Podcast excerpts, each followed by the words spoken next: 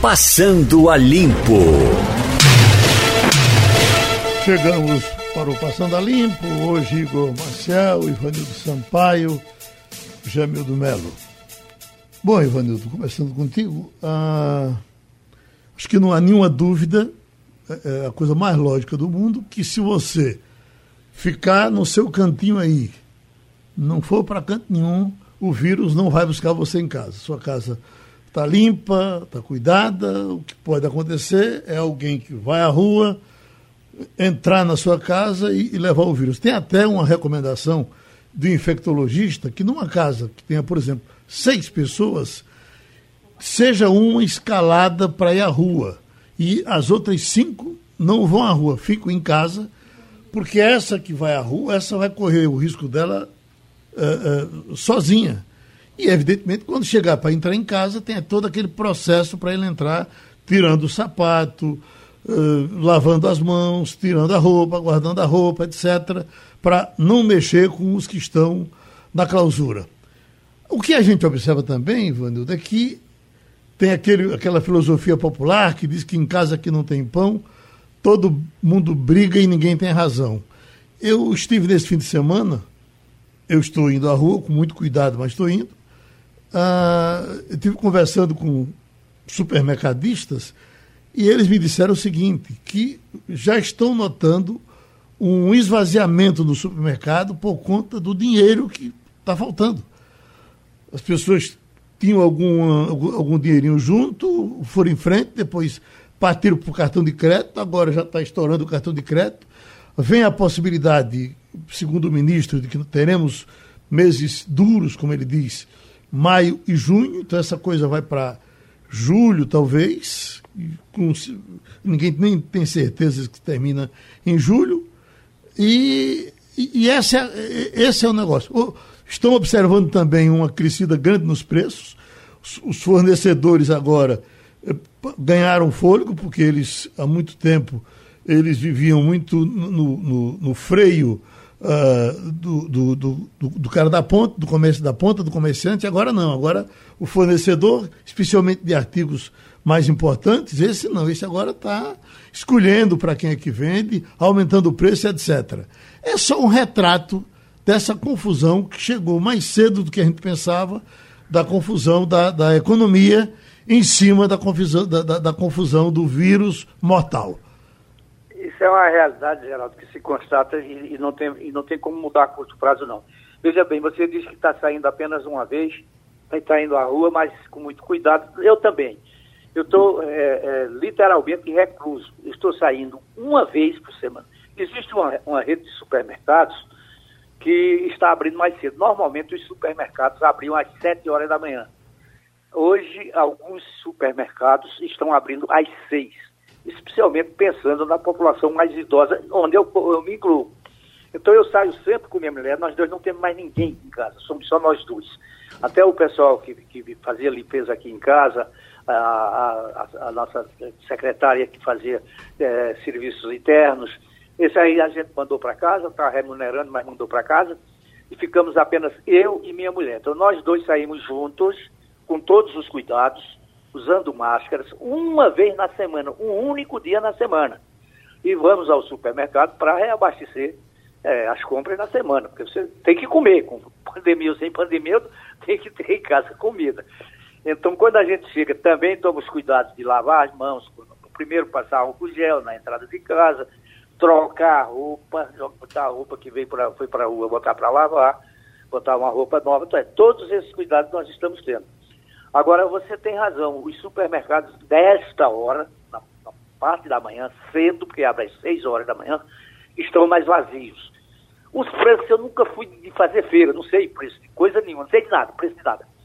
O que eu sei é o seguinte, que as compras estão caras, são caras. Você vai, vai no supermercado, gasta 450, 500 reais por uma feira de semana. Então, não, não, não, não sei se era isso antes, mas o fato é que é que os supermercados estão menos, menos frequentados, tem menos gente. As, normalmente as pessoas que estão lá dentro estão com máscaras. Interessante é que alguns funcionários não estão, mas os clientes estão. E, e, e, isso tem sido o quadro que eu tenho visto desta única rede de supermercado que eu frequento, que é a mais perto da minha casa. E até quando isso vai, eu não sei, porque é, veja aí as informações contraditórias que você tem nos jornais, enquanto é, é, o ministro Mandetta diz que a, a, pandemia pode se estender até o mês de maio, veio Osmar Terra, que não sabe de nada, nunca soube. Lembra que a gente entrevistou ele quando ele era ministro da Cidadania, uhum. e ele cometeu três ou quatro erros, inclusive obrigando a que o secretário Pedro Eurico consertasse isso no ar. Então esse cara é um analfabeto, não sabe de nada. Pois bem, então, mas ele diz uma coisa e Mandetta diz outra. Então você fica aí nesse jogo de informações contraditórias, eu dou muito mais é, ouvidos ao ministro Mandetta. Acho que até agora ele tem sido coerente e que os, os, os, é, os aconselhamentos que ele faz são muito mais aceitáveis do que os do resto da equipe. E por aí a gente vai esperando que essa coisa passe, porque um dia Deus, Deus vai permitir que isso vá embora. Escute, eh, nós temos hoje a colaboração do nosso Rodrigo Santiago, que é um pernambucano, foi para Singapura. Eh, há algum tempo a gente quer conversar um pouco com ele, mas agora chegou a hora, porque ele tem muito, muita contribuição para nos dar, porque Singapura foi um modelo inicialmente eh, e, depois a, a situação começou a se complicar. Evidentemente, ele é que tem os dados e a gente vai para Singapura nesse momento. Vamos testar como é que está o som de Rodrigo Santiago. Rodrigo, amigo, tudo certo? Está tá nos ouvindo bem? Bom dia, Geraldo. Estou ouvindo bem. Ótimo. Bom dia, ouvintes da Rádio Jornal. Ô, Rodrigo, você é de Garanhuns, é? Isso, sou um garanhense, um pernambucano. Certo. E você foi para Singapura para ser vendedor? Você trabalhou sempre na área de vendas, foi? Eu estou aqui em Singapura há três anos, é, desenvolvi minha carreira aí no Brasil, é, em várias empresas de telecomunicações, é, entrei na área de varejo há 12 anos atrás e desde então eu desenvolvo é, o modelo de franquias pelo Brasil e hoje aqui na Ásia. Certo.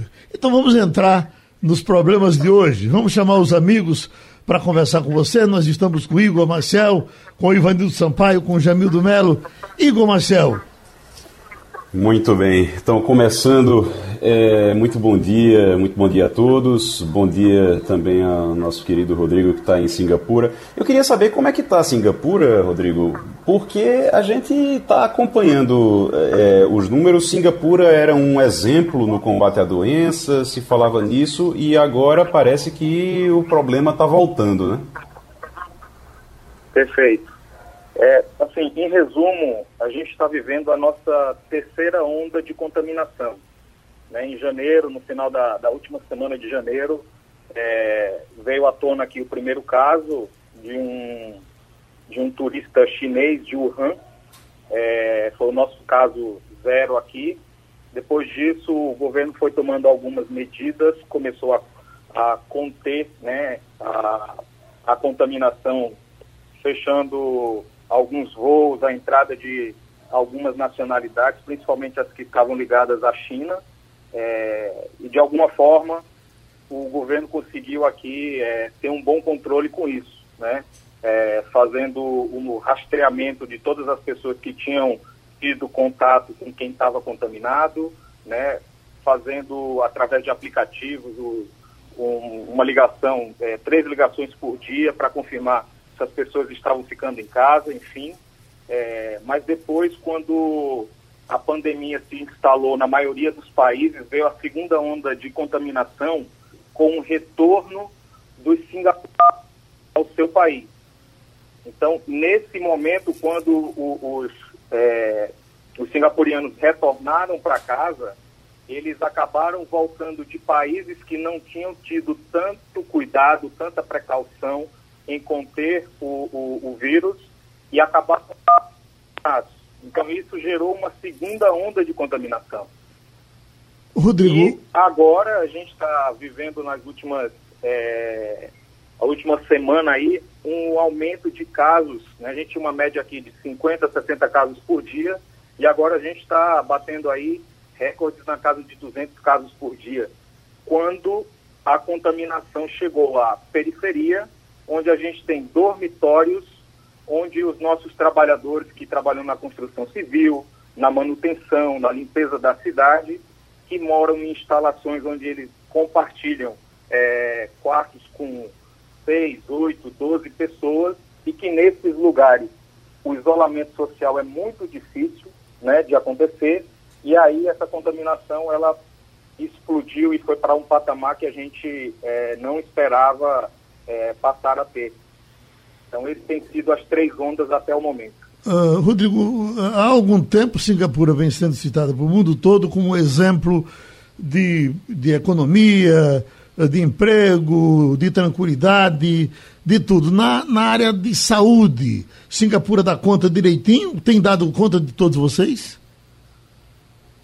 Então, é, eu diria que o, o vírus ele tem sido muito eficiente em destacar as fraquezas de cada país, de cada sociedade, né? Então, assim, quando a gente fala de Singapura, a gente fala de um país é, super desenvolvido, tem uma renda per capita, um PIB per capita aqui, só para dar números, estamos falando de 65 milhões de dólares. Quando a gente compara com o PIB, o PIB per capita do Brasil, que são 9 milhões, a gente está falando que Singapura é sete vezes maior do que o, o, brasileiro, né? Então, assim, é um país que fez seu dever de casa. Eles estão numa situação que eles têm um bom saneamento básico, têm água encanada, é, tratada, né? Você pode tomar água da torneira, né? Então, essa responsabilidade social, um bom nível de educação, é, as pessoas elas têm o coletivo acima do individualismo. Então, na hora de combater uma crise como essa, que é uma que requer um esforço de toda a sociedade, o país como Singapura ele está muito mais preparado, né? Até porque teve experiências com o SARS, com o H1N1, então ele já tinha uma infraestrutura aqui e foi tentando foi tentando e aprendendo é, com a evolução, porque acaba que o, corona, o coronavírus, né, o Covid-19, ele é algo novo, que a gente não tem nenhum histórico, nenhum, um, nenhum país que tenha respostas prontas, né? mas aos poucos eles foram entendendo e buscando sempre o equilíbrio entre a saúde e a economia do país para que as duas coisas andassem de forma conjunta, né? Então, eles prepararam um país para ter respiradores suficientes, terem leitos suficientes, né? E eles estão preparados para isso. Assim como o, hoje a gente está vivendo, desde o dia, do dia 7 de abril, um semi-confinamento é, aqui, né? Uma quarentena é, onde a gente só pode sair de casa para comprar é, as necessidades com alimentação e fazer atividade física. A gente só sai de casa por esses dois motivos. Então você os não demais, tem... Os demais trabalhadores, é, os, os, demais negócios, eles estão todos fechados, mas só foram fechados na semana passada. Uhum. Então... Mas continua funcionando. É, é, serviços públicos como transporte, hospital, clínica, dentista, é, toda, toda a parte de supermercado, farmácia, padaria.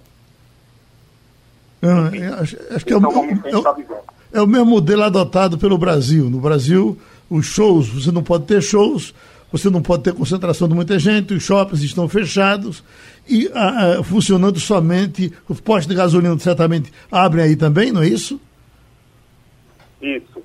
Uhum. É, o, o, o, grande, acho que o, o que a gente está enfrentando aqui, e o governo está tomando cada vez mais medidas é, restritivas para o isolamento social, é, por exemplo, aqui tem muito, muitos parques, muitos restaurantes que são é, como se fosse um mercadão e com vários é, lugares para as pessoas sentarem. Eles gostam muito de celebrar comida, eles gostam muito do assunto. Comida para eles é algo que chama a, a, família, chama os amigos, eles sentam para se reunir. E hoje é, isso é proibido. Por quê?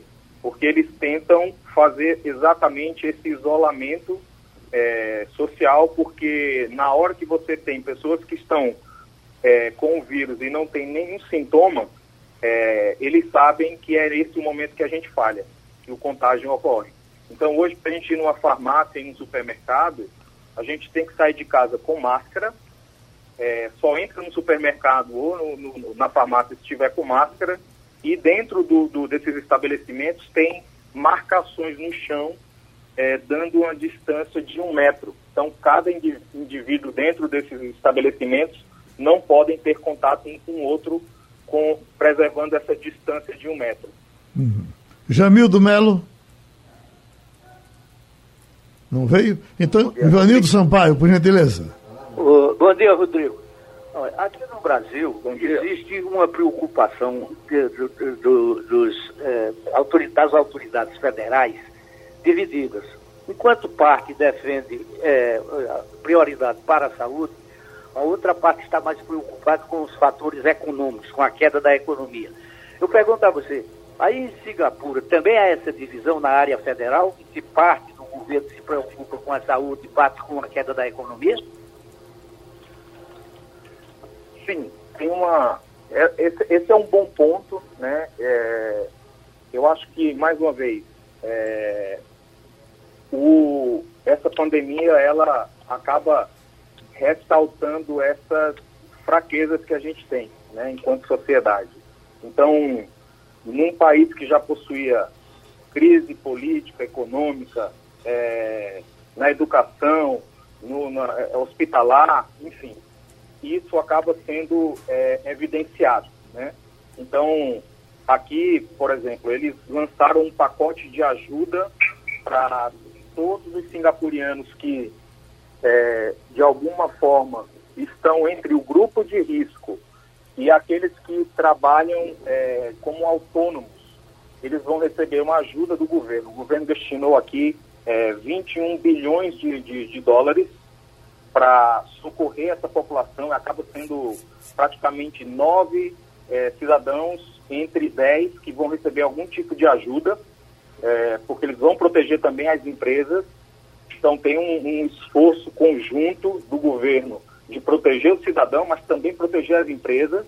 É, as empresas eles estão olhando uma, a, a, que formas eles conseguem manter o fluxo de caixa é, das empresas. Então, você imagina que eles entram é, em ajuda, em, é, na, nas negociações onde lojistas precisam pagar aluguel, é, eles entram e negociam com os donos de shopping, é, os, os, donos dos estabelecimentos, para que eles compreendam a situação. Né? Mas isso vem porque é um povo que tem um nível de educação muito alto. Né? Eles colocam o, o, o, a sociedade em primeiro lugar o individualismo ele fica em segundo plano. Eles realmente estão unidos para enfrentar esse problema. E aí eles, até o momento, é, eles tentam cuidar da saúde, mas também tem um olho muito forte e ações efetivas para segurar a economia. Mas uhum. a gente está falando de países com realidades muito diferentes, né? Uhum. Aqui é uma população de 6 milhões de, de, de habitantes, com sete vezes mais PIB per capita do que o Brasil. Então são situações muito diferentes. Ah, o desemprego, uh, Rodrigo, aqui nós já temos, você sabe disso, um desemprego acentuado e estão falando que isso vai dobrar uh, até o final desse momento que a gente está vivendo. Uh, e a gente já nota aqui desemprego de, de, de, localizado em diversos cantos. Semana passada, só uma rede de hotéis, de motéis aqui demitiu uh, uh, 140 pessoas. Uh, na área de turismo aqui está se demitindo muito. Já chegou aí na, na, as demissões, já chegaram em Singapura? Ainda não, mas essa é a grande preocupação, porque eu acredito que as empresas e o governo, com todas essas medidas, eles conseguem ter um, um fôlego de mais dois, três meses no máximo. Então, até o meio do ano, a situação precisa ser contornada, né?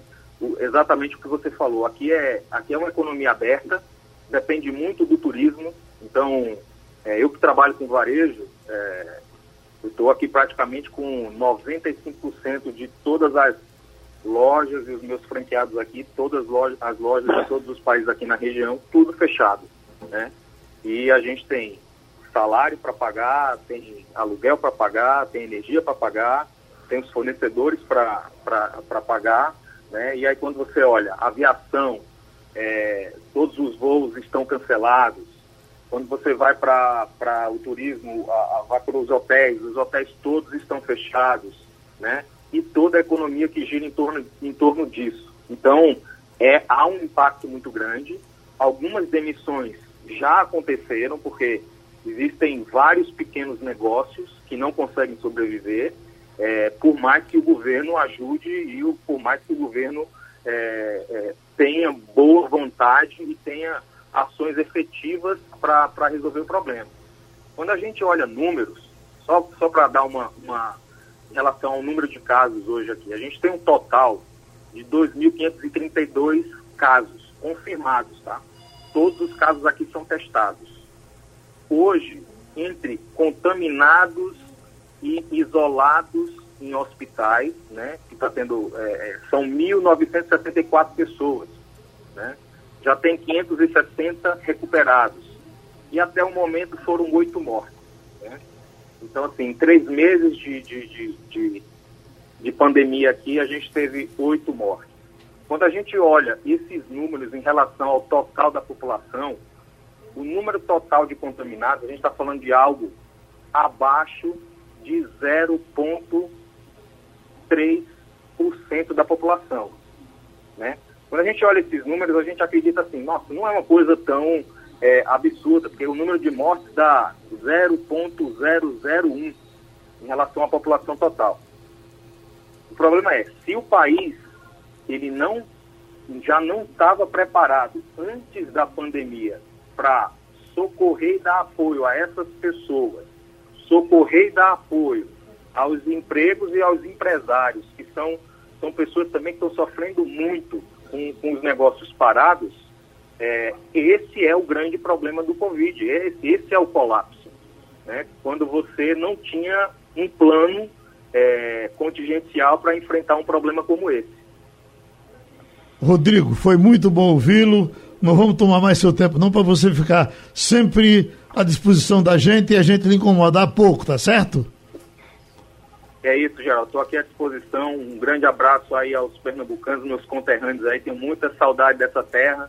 É, Garanhuns, Recife, Olinda são as três cidades que estão dentro do meu coração. Deu, deu, deu um abraço especial em Rubem Mesquita, que passou o tempo todo ajudando o nosso contato, tá certo? Grande amigo, grande amigo.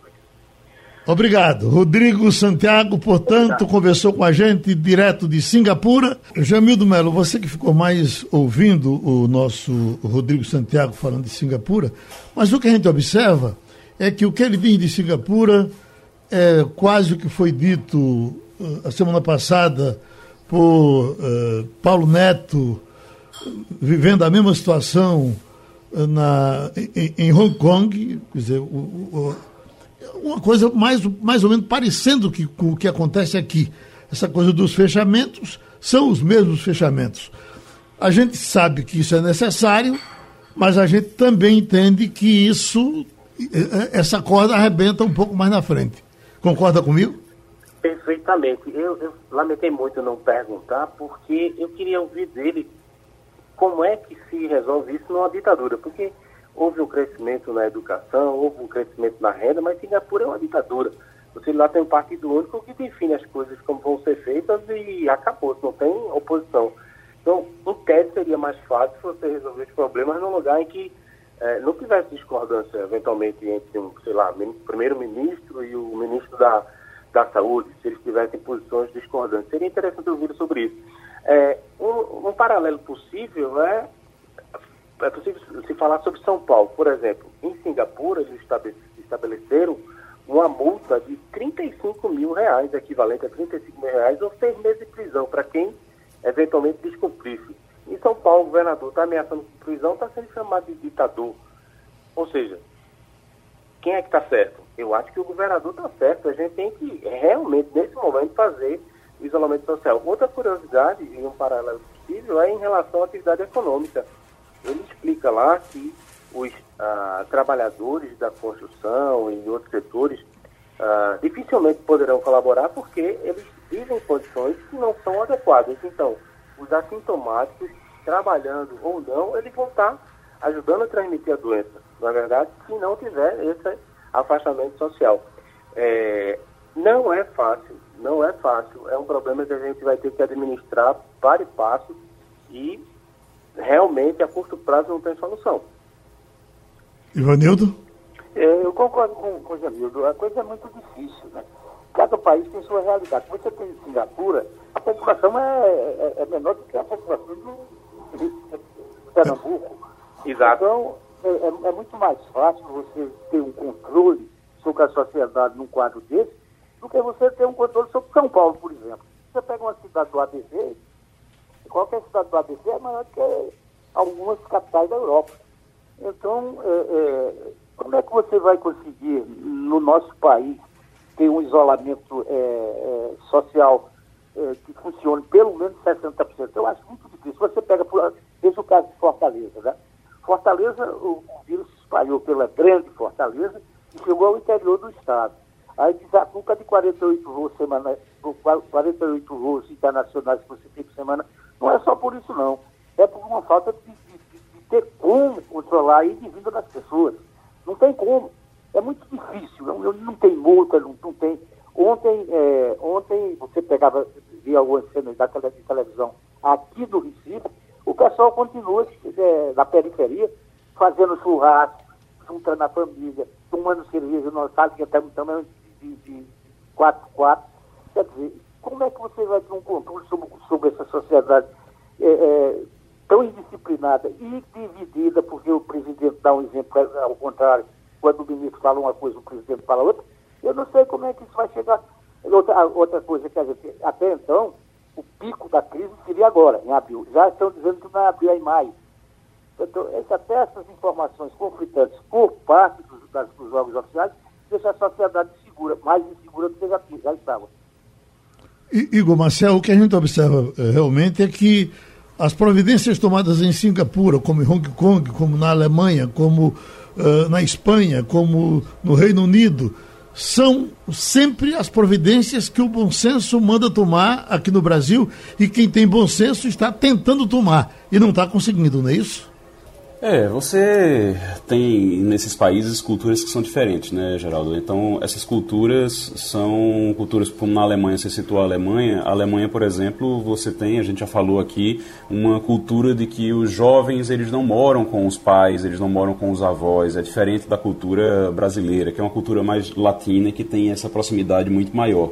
Lá eles são mais afastados, realmente. Então, eles não convivem diariamente com os avós, com os pais, depois que eles fazem 18 anos.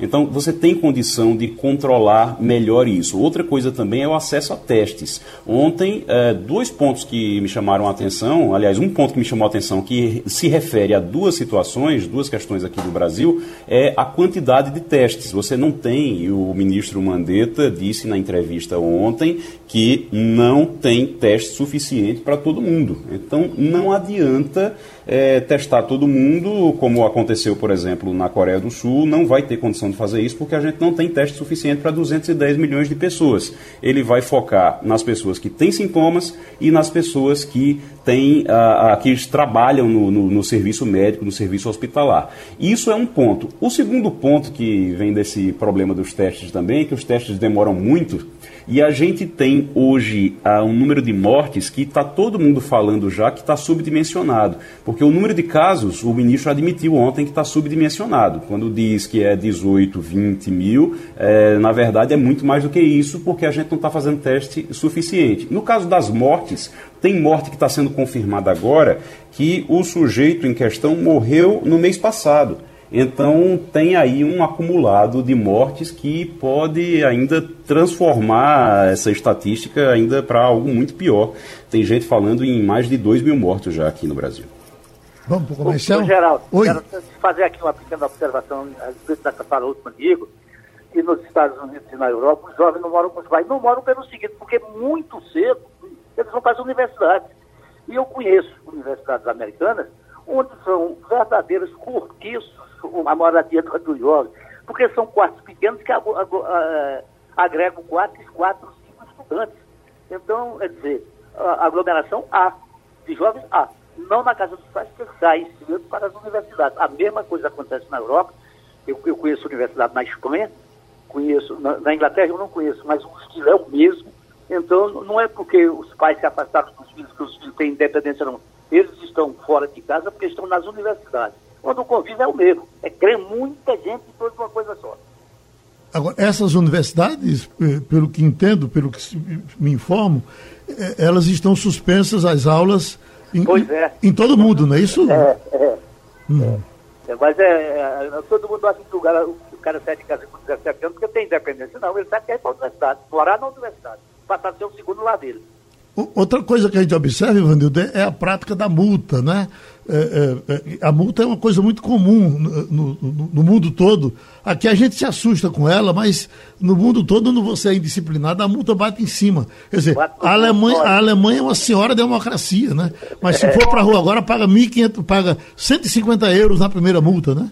E, isso vai duplicando, duplicando uhum. e, ficando mais pesado. Paga mesmo, esse negócio feito para uh, aqui não, mata um cara no trânsito, livro flagrante, paga 100 reais de multa e no outro dia está na rua. Eita, seguimos passando a limpo e já estamos com o Helene Cantanhede. Eliane, vamos atender logo a Vicente de Garanhuns. Ele está aqui interessado porque já anunciamos na primeira página que Lula está indo conversar ou está sendo chamado para depor para o juiz, não sei se Brasília ou Rio de Janeiro, Uh, e falaram num, num, num, dinheiro de dona Maria Letícia, que faleceu, infelizmente, uh, que seriam 256 milhões aplicados em CDB. Eu, na verdade, essa, essa, essa quantidade de dinheiro, ela nunca, para mim, ela nunca foi muito bem localizada. Falavam em 12 milhões, e em outras coisas, em outros quaisquer aí, mas esse de 256 milhões para mim é coisa nova. Agora, essa, essa notícia realmente está correndo com esse volume de dinheiro. É, essa informação é, é concreta? Geraldo, é, eu vi essa informação uh, nas redes sociais. É, vi circulando, já tem, acho que uns 10 dias que circula essa informação. É muito dinheiro, mas sinceramente eu não fui atrás disso, porque como a gente está muito focado em coronavírus, em crise econômica, em um Congresso fazendo essas, é, tendo que tomar essas decisões todas, essas votações todas, eu acabei não indo atrás disso. Eu vi, mas eu estou como você. Eu não, não, não sei confirmar essa história. Me pareceu muito extraordinário, né? Uhum. E, um, e a imprensa toda meio passou batido. Isso foi mais um assunto de rede social do que da própria mídia. É, Eu acho que é aquela coisa, o, o Lula está tão fora do circuito que ninguém deu muita bola. A verdade foi essa. Escute, é, é você diz bem, a, a gente está tão envolvido com, com o coronavírus que, e, e, e é o mundo todo que eu tinha anotado aqui até para chamar a atenção fora da nossa conversa, mas ela entra agora. A semana passada teve um incêndio na Flórida num estacionamento e queimou 3.500 carros. Isso, em qualquer situação, teria sido manchete de primeira página no mundo todo, porque não é brincadeira 3.500 carros queimando. Pois não é que ninguém falou disso? Ninguém falou nisso, ninguém fala mais em nada. Se você olhar toda a imprensa internacional, você olha o The Guardian de Londres, você olha o New York Times, você olha o L'Express, você olha o o público de Portugal, é, o El Clarim da, da Argentina, todos os jornais, toda a mídia internacional está envolvida com uma doença que já atingiu mais de. É, quantas pessoas já morreram? Uns 80 mil pessoas. Está chegando nos 100 mil mortos. Quer dizer, no mundo é, é uma coisa de uma dramaticidade histórica imensa e que está arrastando para baixo também a economia mundial, regional é, e nacional né, dos países e também dos estados. Ou seja, a imprensa não está dando mais importância para nada. Aliás, eu tenho uma amiga, uma amiga de muito, muitos anos, desde criança, que mora há 40 anos nos Estados Unidos, a família dela, já os filhos são todos americanos e tal, e ela é de São Francisco, lá ninguém vai para a rua. Tá todo mundo trancado dentro de casa e o único assunto é a pandemia. É, é isso que está acontecendo no mundo e a gente não está conseguindo, nem os, os jornalistas, você não tem mão de obra do jornalismo para ir atrás de outros assuntos que não sejam em torno do coronavírus. E o drama, eh, Eliane, dos brasileiros que estão fora e cada vez mais isso se avoluma, eh, evidentemente que alguns vieram, mas foram alguns. Tem, acho que mais de 5 mil. E você imagina como é que essas pessoas estão? O dinheiro acabou, não tem hotel, não tem, eh, não tem avião. É, é, é de cortar coração eu não sei se a essa altura não deveria estar havendo um esforço maior por parte do governo para trazer esses aviões da FAB que, pelo que eh, eh, a gente sabe, talvez estejam aí mais parados porque os políticos estão viajando pouco. O problema é que essas pessoas estão lá fora e quando a gente consegue, quando um consegue se ligar com o Brasil, é um drama que não tem tamanho e é verdade que ele está numa situação complicada. É, evidentemente, Geraldo, você entrou num tema bastante delicado, porque, por exemplo, eu tenho duas sobrinhas que estão fora. Uma estuda em Portugal e ela está trancada com as com quatro colegas, elas moram nesses, como é que se chama, dormitório de universitário, ela mora no camp, no campus da universidade. E ela está trancada dentro de casa, né, é, com as amigas, sem fazer nada, trancada dentro de casa. Uma em Portugal, não consegue voltar, não consegue fazer nada. A outra foi encontrar com o namorado em Paris e está na, na, no, o, o, namorado também é estudante, ela está ali no quarto-sala com ele sem conseguir voltar. Ela ia voltar e, e aí cancelaram todos os voos e ela está presa lá, não sabe quando vai voltar. Agora, as duas têm suporte porque a família manda um dinheirinho, porque uma está na casa do namorado, enfim, elas se viram. Mas e as pessoas que pegaram suas economias, foram fazer uma, uma viagem de turismo, acabou o dinheiro, acabou o hotel, acabou tudo, as pessoas estão jogadas. E o pior de tudo, Geraldo, é a situação dos imigrantes ilegais brasileiros nos Estados Unidos. A situação é dramática. Pensa bem em Nova York. Você tem é, é, marido, mulher, duas crianças. É, o, a mulher trabalha de faxineira, o marido trabalha de pedreiro. Os dois estão sem emprego. Então, eles não têm dinheiro para pagar o aluguel, nem para comer. Eles não têm dinheiro para pagar a passagem de volta. Mesmo que tivesse dinheiro, não podem voltar, não tem voo para eles voltarem. E pior, eles saem do Brasil com aqueles coiotes que cobram 15 mil dólares e eles simplesmente, eles têm dívidas. Se eles voltarem para o Brasil, eles têm que pagar dívida. É uma situação dramática. Além disso, seguinte, ilegal nos Estados Unidos não tem nada, não tem direito a nada. A única coisa que eles têm direito é, eles vão para um, um, posto de saúde de, de pronto-socorro, atendido ali na hora. Mas se eles precisarem ficar internados, lascou, lascou. É, é uma situação desesperadora desesperadora. E brasileiro está no mundo inteiro, né? Você não pode ir em lugar nenhum que tem lá gente falando português de, do Brasil. É, não sei se os aviões da FAB teriam condições de viajar para todos os países do mundo para sair recolhendo brasileiro. É uma situação difícil. Jamildo Melo. É, muito bom dia, Eliane Santos Tanhede. Prazer renovado falar com você.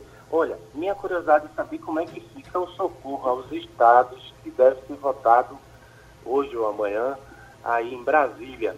O plano Mansueto foi para o espaço porque ele era muito draconiano com os estados, né? O que é, que é possível colocar no lugar? Rodrigo Maia vai ter sucesso? O Paulo Guedes vai conseguir impor mais restrições a esse, esse projeto? Olha, é sempre muito bom falar com você. É, o problema é que o, a lei Mansueto era uma lei que foi feita muito antes, muito, muito, muito antes da pandemia, e era por um socorro aos estados mais perene.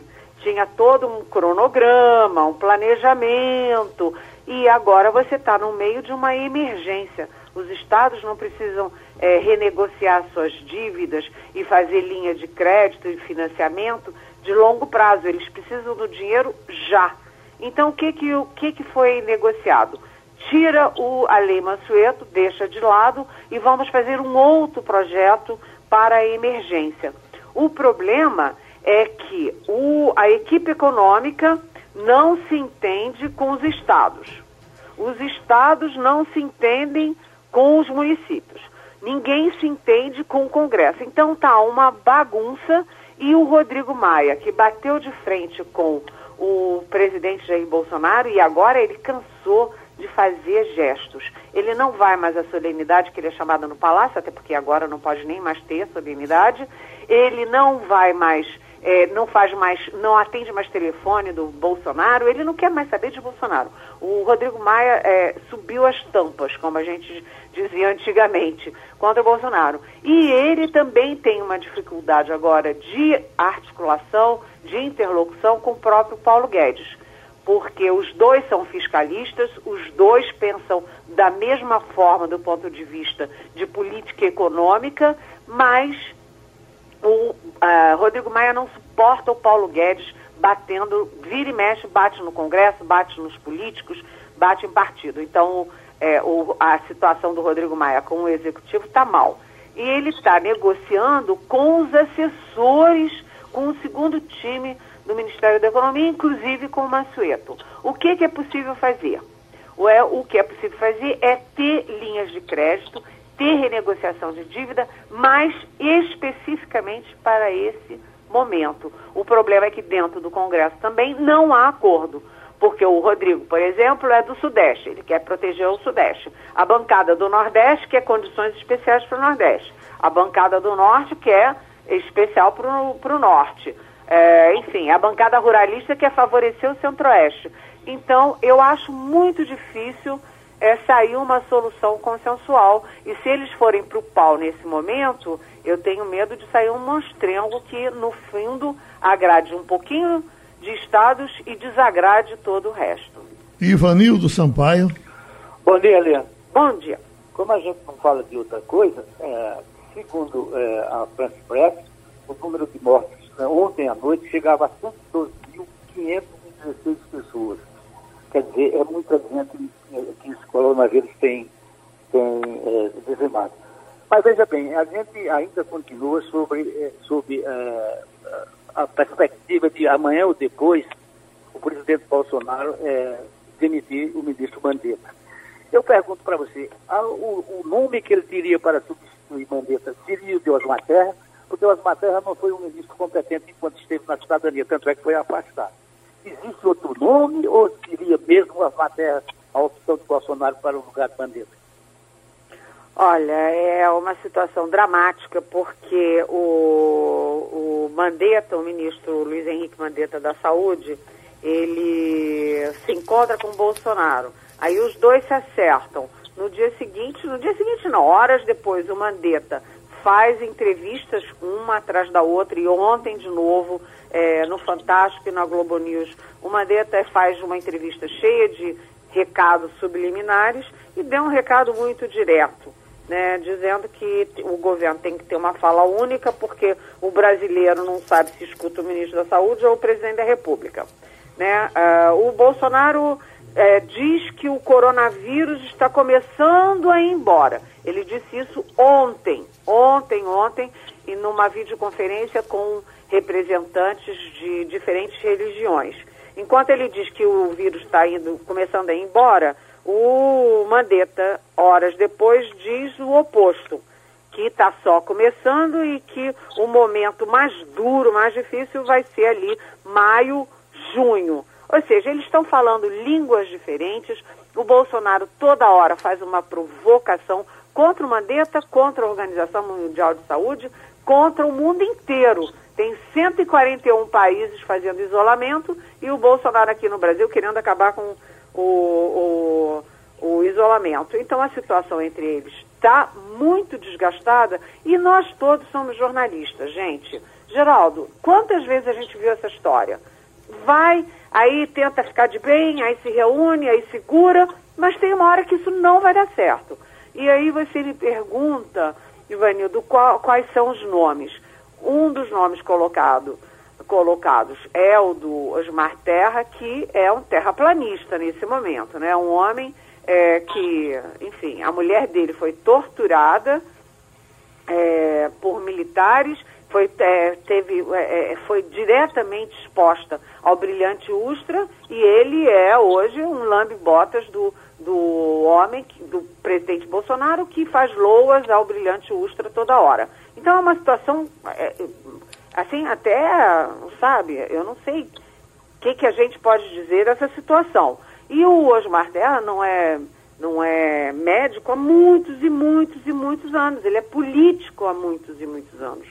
E ele nega o, a, o isolamento como, como medida, ele defende cloroquina, apesar de, de não haver evidência nenhuma de cura, mas existem muitas evidências de efeito colateral grave. Mas tem um outro nome que está aí é, na, na, na manga do presidente, que é do um militar que é um militar da Marinha, um contra-almirante, Antônio Barra Torres, que é o presidente, diretor-presidente da Anvisa. São os dois nomes. Agora, o problema, o Mandetta saindo, é que a população vai ficar cada vez mais perplexa sem entender nada. Quem qualquer um que for para lá vai ter que começar, do, enfim, do zero, e a equipe do Mandetta já avisou que vai embora também. Seria uma tragédia dentro da tragédia. Ô, Helene, soma-se esses dois nomes aí também, o nome de uma médica Nisei, né? ela tem uma carinha de japonesa ou chinesa, e ela é, é a favor, é, ela é do, do Universidade Paulista, e é a favor da cloriquina, e isso é o suficiente para agradar ao presidente Bolsonaro. Ela também estaria nessa relação, pelo menos estava a semana passada, né?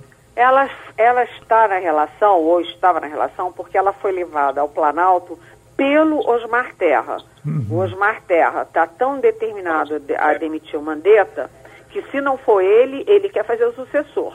Né? E ele levou essa médica, esqueci o nome dela, mas ela é, é, é de São Paulo, é LC, e ela defende a cloroquina. Mas depois que essa médica foi ao Palácio do Planalto, você viu que saíram é, decisões, orientações da França, da Suécia, é, da Alemanha e do próprio Brasil, falando que, primeiro, não há nenhuma, nenhum estudo científico comprovando que a cloroquina foi eficaz.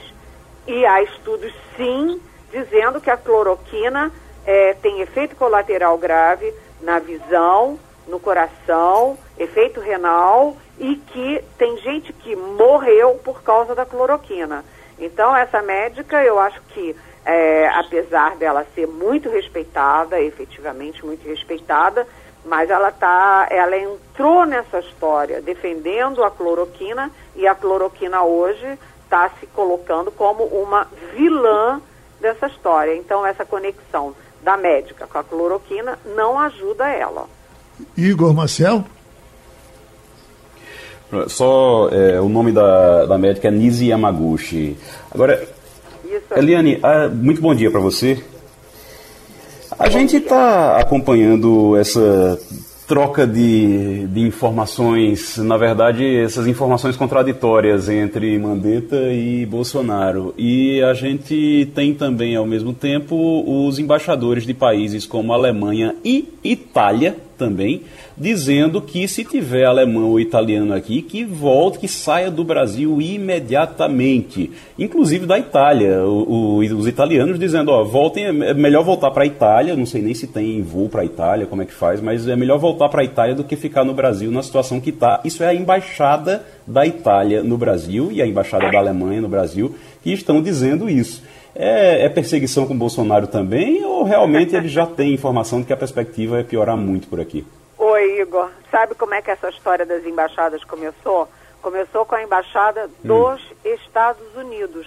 No dia 24 de março, dia 24 de março, a embaixada dos Estados Unidos fez um documento oficial que foi postado na, na no site da embaixada conclamando os norte-americanos que estão no Brasil a voltarem para os Estados Unidos.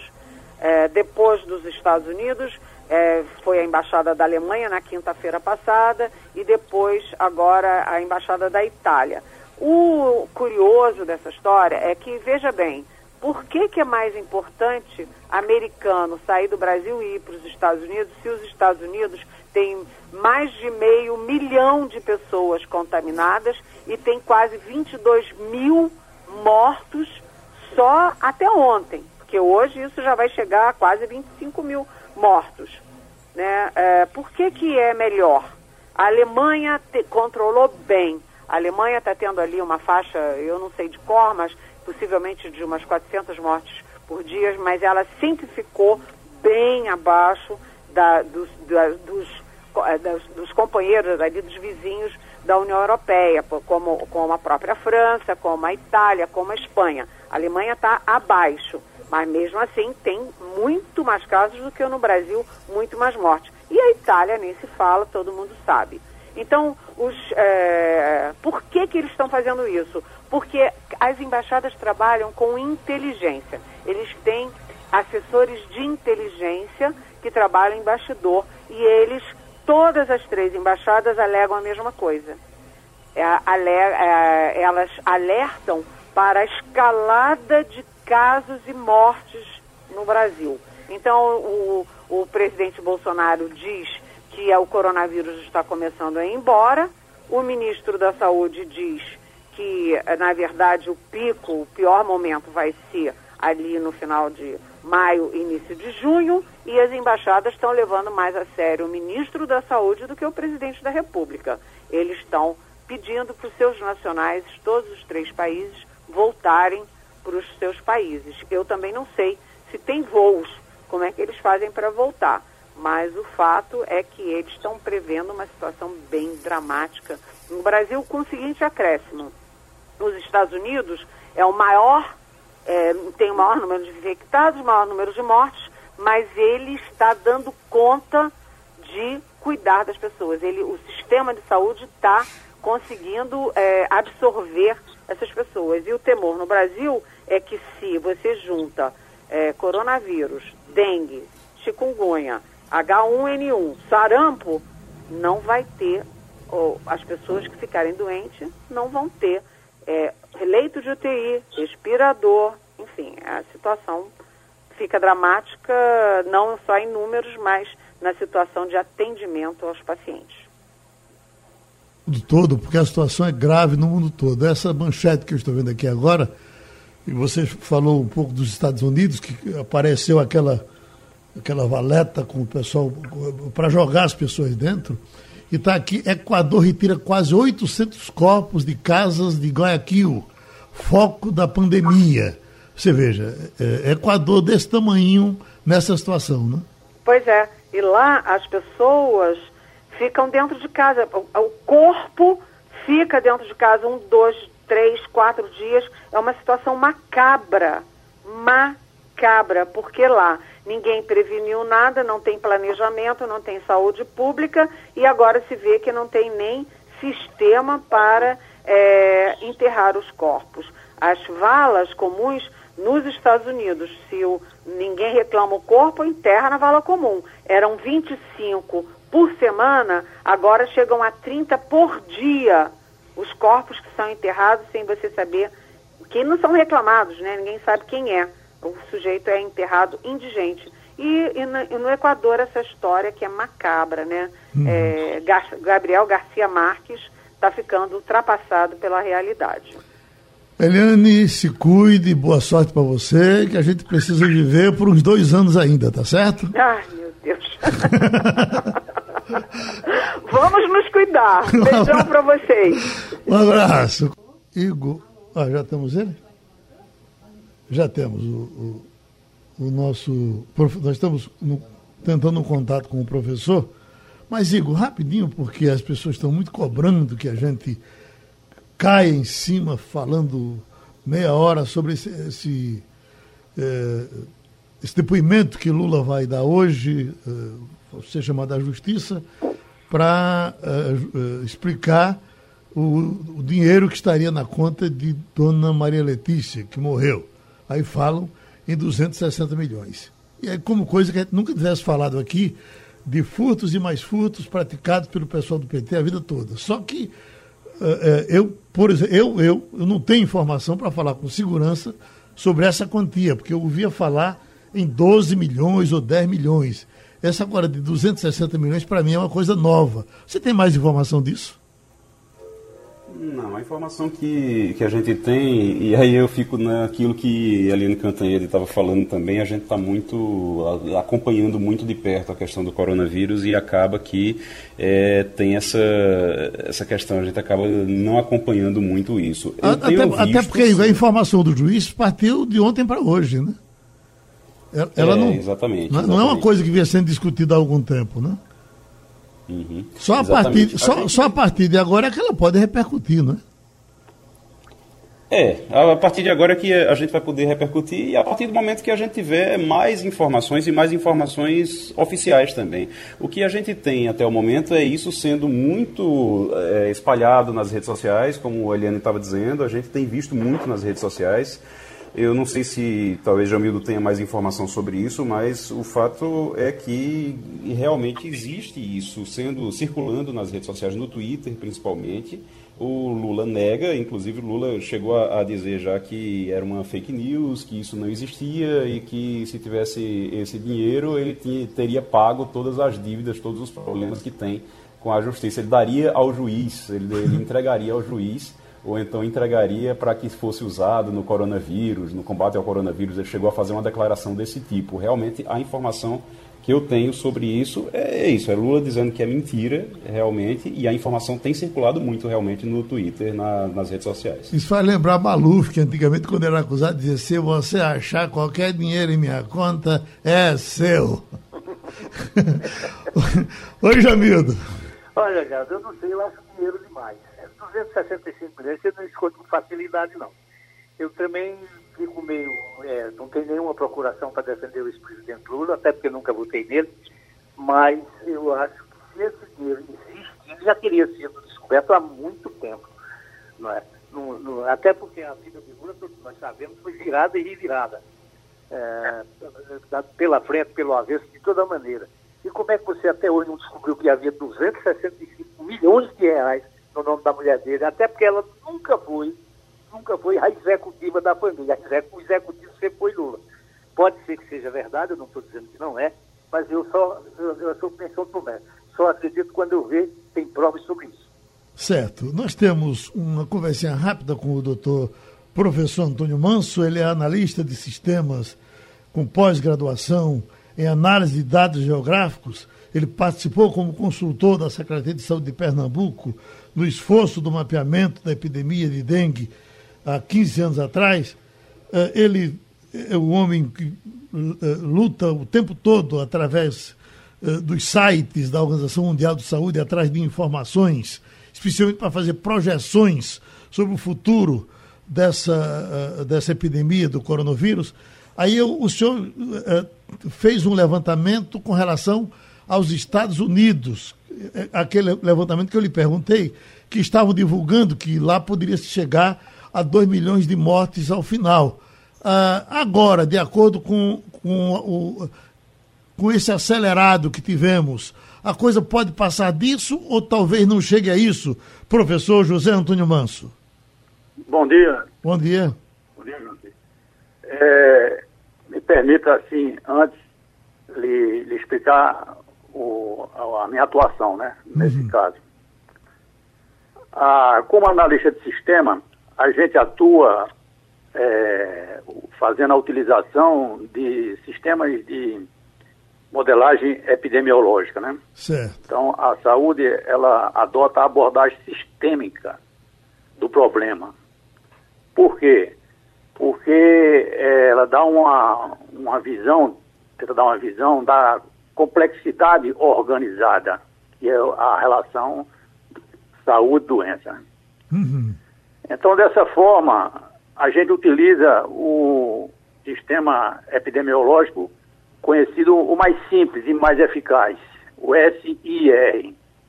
Então, ele faz projeções, faz uma espécie de alerta, algo do tipo: se não se tomar nenhuma atitude, se a sociedade não tomar nenhuma atitude, vai acontecer isso devido à curva da epidemia ser exponencial, ter um crescimento acelerado.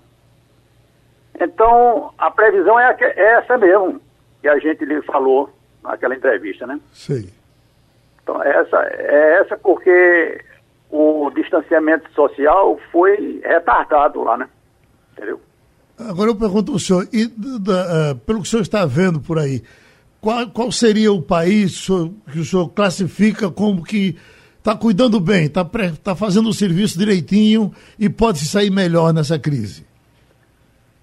Pelo sistema, utilizando dados é, da Organização Mundial de Saúde, dados que são atualizados diariamente, onde a gente acessa o portal da Universidade Americana, o nome é John Hopkins. Então, processando dia a dia esses dados, a gente se surpreende com o resultado extremamente positivo do Estado de Israel. Então, como nosso colega Mário Roberto nos informa dia a dia, né? Uhum. Inclusive comparando o resultado que a gente calcula aqui, né? Então é surpreendente como a curva, 15 dias atrás, mostrava os mesmos números alarmantes. Agora, o próprio programa, o mesmo programa, na realidade, com os dados atuais, é, evidencia a atitude correta do governo, das autoridades do Estado de Israel, ou seja, o distanciamento social iniciou-se com 70% e agora está em 100%. Então, é um exemplo a ser seguido. Jamildo Melo. Oh, muito bom dia, professor José Antônio Manso. É, eu queria lhe perguntar sobre o Recife, ou Pernambuco em especial, mas citando caso de Manaus, é um hub aéreo, por isso que está se lascando. São Paulo, da mesma forma. E Fortaleza também, não é à toa que eles estão com essa dificuldade, porque eles têm muita é, possibilidade de transmissão, porque recebe muitos voos e de todo que é lugar, trazendo vírus para cá. Como é que está se saindo o Recife em Pernambuco? É, considerando que já hoje o secretário de Saúde deu uma, uma informação de que já existe 74% das, dos leitos de UTI comprometidos. A gente vai conseguir se sair bem, a gente está se saindo bem, considerando aí seus números, suas projeções? O senhor faz esse trabalho por Estado ou é só por país, professor? É interessante a pergunta, né? Uhum. É, a gente está trabalhando o, de uma maneira, assim, é, não institucional. Eu sou analista de sistema da Universidade Federal Rural de Pernambuco. A gente está de quarentena, né? Trabalhando em casa. E aproveito o tempo de sobra devido ao estímulo o relacionamento com o colega lá de Israel, resolvemos fazer essa atividade, algo do tipo, se fôssemos costureiro, estaríamos fazendo máscara de pano. Então, sou analista de sistema, ele é jornalista correspondente internacional, então vamos analisar a questão porque, de uma forma ou de outra, é a contribuição que a gente pode dar, entendeu? Então, nesse sentido, a gente acessa os dados a nível de países consolidados, ou seja, números de infectados diariamente que são publicados. Então, eu não tive acesso aos dados individual de cada, de cada estado da federação, mas se tiver, a gente processa, né? Certo. O modelo ele é universal e é um modelo consolidado na área de saúde. Certo, professor. Eu até pediria para o senhor dar um, um, um é, fazer os cálculos com relação a estados, porque uma coisa que chama a atenção é Tocantins. Qual é a particularidade de Tocantins que é uma, é uma reserva nessa, nessa questão de mortes e de contaminados? É impressionante o desempenho de Tocantins até agora. Justamente porque é afastado, né, Geraldo? É, não tem turismo, né? É mais ou menos, é, eu diria assim, que por questões geográficas, e de é, fluxo de, de, transporte, né? Sim.